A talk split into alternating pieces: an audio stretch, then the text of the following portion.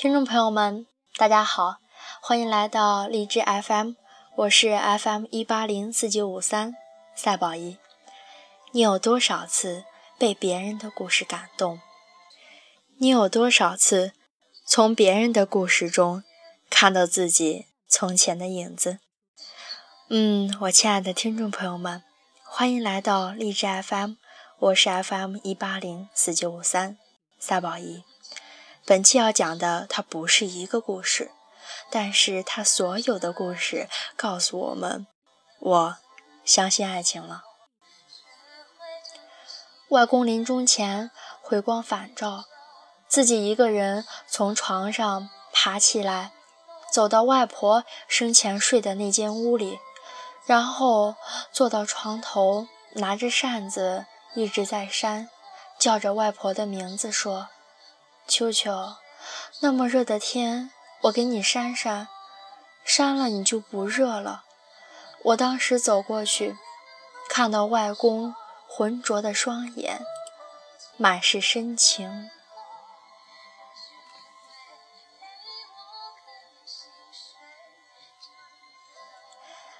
奶奶去世后的第一个清明节，爷爷请人做了许多纸糊的保镖。甚至配备武器，从传统的大刀长矛到现代的飞机、坦克、冲锋枪，一应俱全。我们都笑他，他却红着眼眶说：“我梦见他在阴间被人欺负了。我不知道还有多少人记得他，曾经让数千人又相信爱情的老人。只想告诉还记得他的人们。”去年八月份，爷爷去保护奶奶了。这是个真实的事。朋友是护士，有次一个孕妇生产，一开始她家老公在外面等的就好急躁，急得团团转。在刚刚宝宝出生，哭声跟着开门的医生一起出来。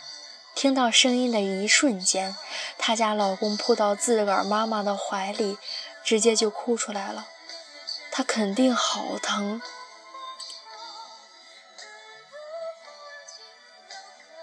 高三那年，在我家附近见过一个捡垃圾的老爷爷，骑着板车，上面堆满了废品，特别庞大。高中学校离我家比较远。所以我每天早上五点起床坐公交，每次都能看到他，苍老单薄，让人心疼不已。有次看见他买了个红薯，自己没吃，拿到车旁，我才发现，原来那堆废品里还坐着一个老奶奶，被爷爷围在了里面。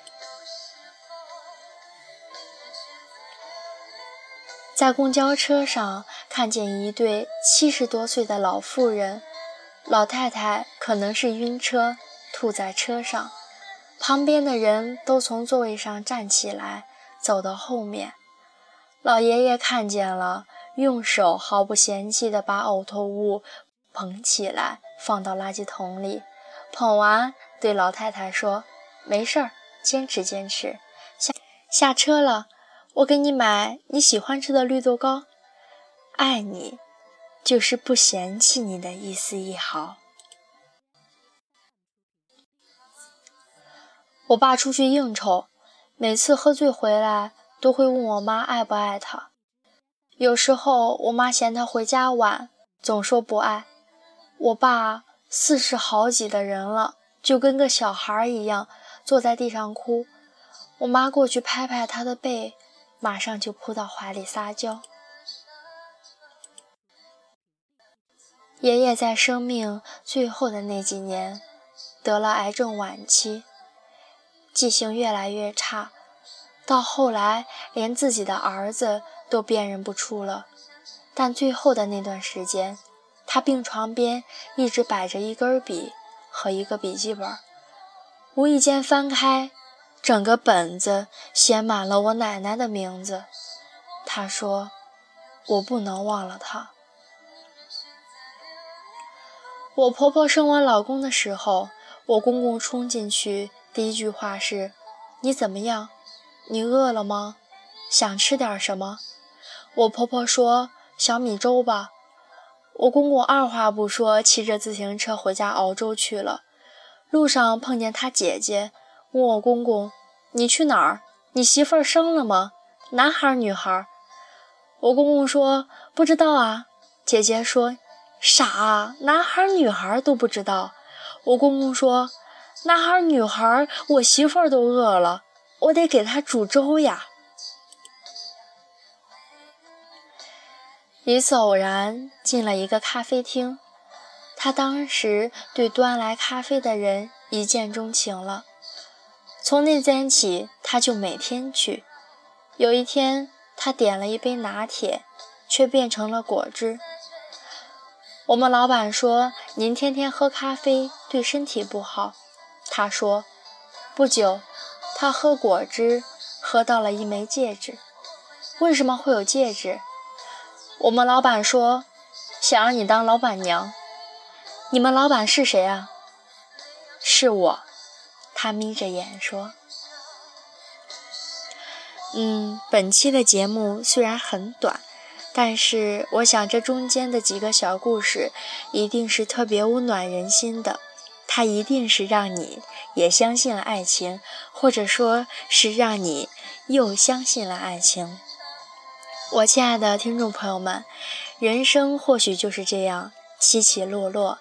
你有什么特别感人的故事，或者说让你念念不忘的事情，你都可以以文字的形式发给我，说不定下期节目播的就是你的故事，你的情感。